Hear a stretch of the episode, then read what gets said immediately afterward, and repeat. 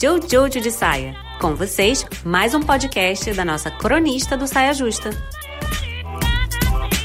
Ai, sempre complicado quando chega alguém com uma crítica pra gente de presente, né? Já desce logo aquele gosto amargo pela garganta. Uma barreira é automaticamente criada no seu cérebro para rechaçar toda e qualquer crítica que vem na sua direção, tipo, ah, mas você é assim. Não sou assim. Eu, eu tenho defeitos, eu sei que eu tenho defeitos, mas eu posso falar sobre os meus defeitos mentalmente só pra mim.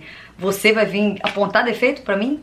Meu defeito? Pra mim, não vai. Eu não, isso daí que você tá me acusando, não sou. Não quero nem ouvir o que é, já sei que não sou. Só que essa é tipo a primeira reação que vem na nossa cabeça, sabe? É quase que robótico, assim. Então não, não sei se conta muito, porque a gente fez esse combinado social, né? A gente não fez, mas fizeram antes de nós e aí a gente segue fazendo esse combinado de que a gente vai pensar e racionalizar e não agir impulsivamente. A gente combinou de, de, de, pensar antes de agir. Então, já que a gente fez esse combinado, eu acho que um bom jeito de lidar quando uma crítica vem é você parar diante dessa crítica, dar um passinho para trás e observá-la de fora. Porque uma crítica, se bem feita e bem apontada, ela pode, assim, é uma mão na roda, sabe? Às vezes já é um adianto, porque é um negócio que você não tava vendo, aí vem alguém, tum, e aí você. Ou era uma coisa que você tava vendo que alguém precisava só dar aquela confirmada, sabe? Assim, tipo, de fato, você tá sendo cuzona nesse sentido. E aí você vai lá e ah, então agora vamos trabalhar em cima disso. Só que aí tem que ter essa maturidade incrível para você conseguir fazer esse distanciamento de conseguir ver e julgar se aquele, aquela crítica que foi direcionada a você faz sentido para você ou não. Porque às vezes não faz, às vezes faz, às vezes não faz. Às vezes alguém te fala uma coisa, tipo, ah, eu acho isso de você. Eu sou assim um pouco. Se, se alguém fala alguma coisa de mim, eu já acho que a pessoa tá certa e eu que não tô vendo aquilo que eu fiz do jeito. Sabe assim? Tipo, sei se essa é a melhor forma. Porque às vezes realmente não tem nada. Sabe, sabe quando a pessoa só viajou? Assim, tipo, não, eu não, eu não fiz isso, eu nem, eu nem penso isso, não. Nada a ver. Mas, aqui ó, distanciamento. Porque também não adianta vir a família toda falar que acha que tá na hora de você ter filho se você não acha que tá na hora de ter filho, entendeu? E esse processo das pessoas virem dar pitaco na sua vida pode virar um tormento, mas pode também ser um grande caminho do autoconhecimento. Quando alguém falar, você está sendo egoísta, para e pensa um pouco, assim. A gente tá sem tempo de elaborar, né? É, é importante ter tempo de elaborar. Parece que as coisas estão sendo mais urgentes do que elas realmente são, porque, né? É, internet, já pisca um negócio no celular, é, é, tudo, tudo parece muito urgente, mas às vezes é, é importante você só para, para. Alguém te fala, te chama de egoísta, você para e se pergunta: eu fui egoísta nesse momento? Sabe assim, realmente parar, olhar, observar e avaliar se você acha que.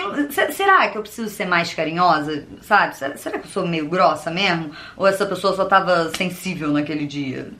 Não sei. Não sei. Como que eu vou saber? Você tem que avaliar. Às vezes é só isso que precisa, assim, só um. Eu sou. Será que eu sou egoísta? E, um, e uma reflexão. Será que eu sou desorganizada? Por exemplo, a vida toda me falaram que eu era desorganizada. Isso é inclusive uma conversa que eu tava tendo com uma amiga minha esses dias, que a gente tava falando sobre as histórias que as pessoas contam sobre nós, para nós, na nossa frente. Porque assim, as histórias que minha mãe escolhe contar sobre mim são histórias muito específicas e elas sempre é, são sempre as mesmas histórias. Então, eu meio que sei como que eu sou diante da mente da minha mãe através das histórias que ela escolhe contar sobre mim. As minhas amigas vão querer contar outras histórias, entendeu? E cada amiga conta uma história de um jeito. Então, você vai ouvindo as histórias que as pessoas contam sobre você e aí você vai entendendo que você é aquilo de alguma forma. E aí essa minha amiga tava falando que uma das coisas que acontece no processo de terapia é você desaprender tudo que te contaram sobre você. Não tudo, mas pelo menos dá uma olhada. Algumas histórias realmente são muito definidoras de quem você é, fazem sentido e tal. Mas, mas tem umas outras histórias que não sei se elas me representam tanto assim quanto as pessoas que estão contando acham que representam, sabe? Essa coisa da desorganização, por exemplo. A vida toda me chamaram de bagunceira. Júlia é bagunceira. Eu, eu repeti as histórias que eu sou bagunceira. Aí fiquei falando, sou bagunceira, bagunceira, bagunceira, bagunceira, bagunceira. E aí esses dias eu tava arrumando minha mala junto com uma amiga recente, que é uma amiga nova. E aí ela falou, nossa, como você é organizada. E aí eu fiquei tipo, não, peraí.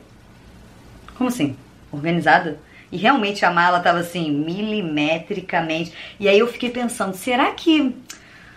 Sabe, que nem aquela história de uma mentira contada mil vezes vira uma verdade? Será que uma, uma será que uma história contada mil vezes vira a sua personalidade?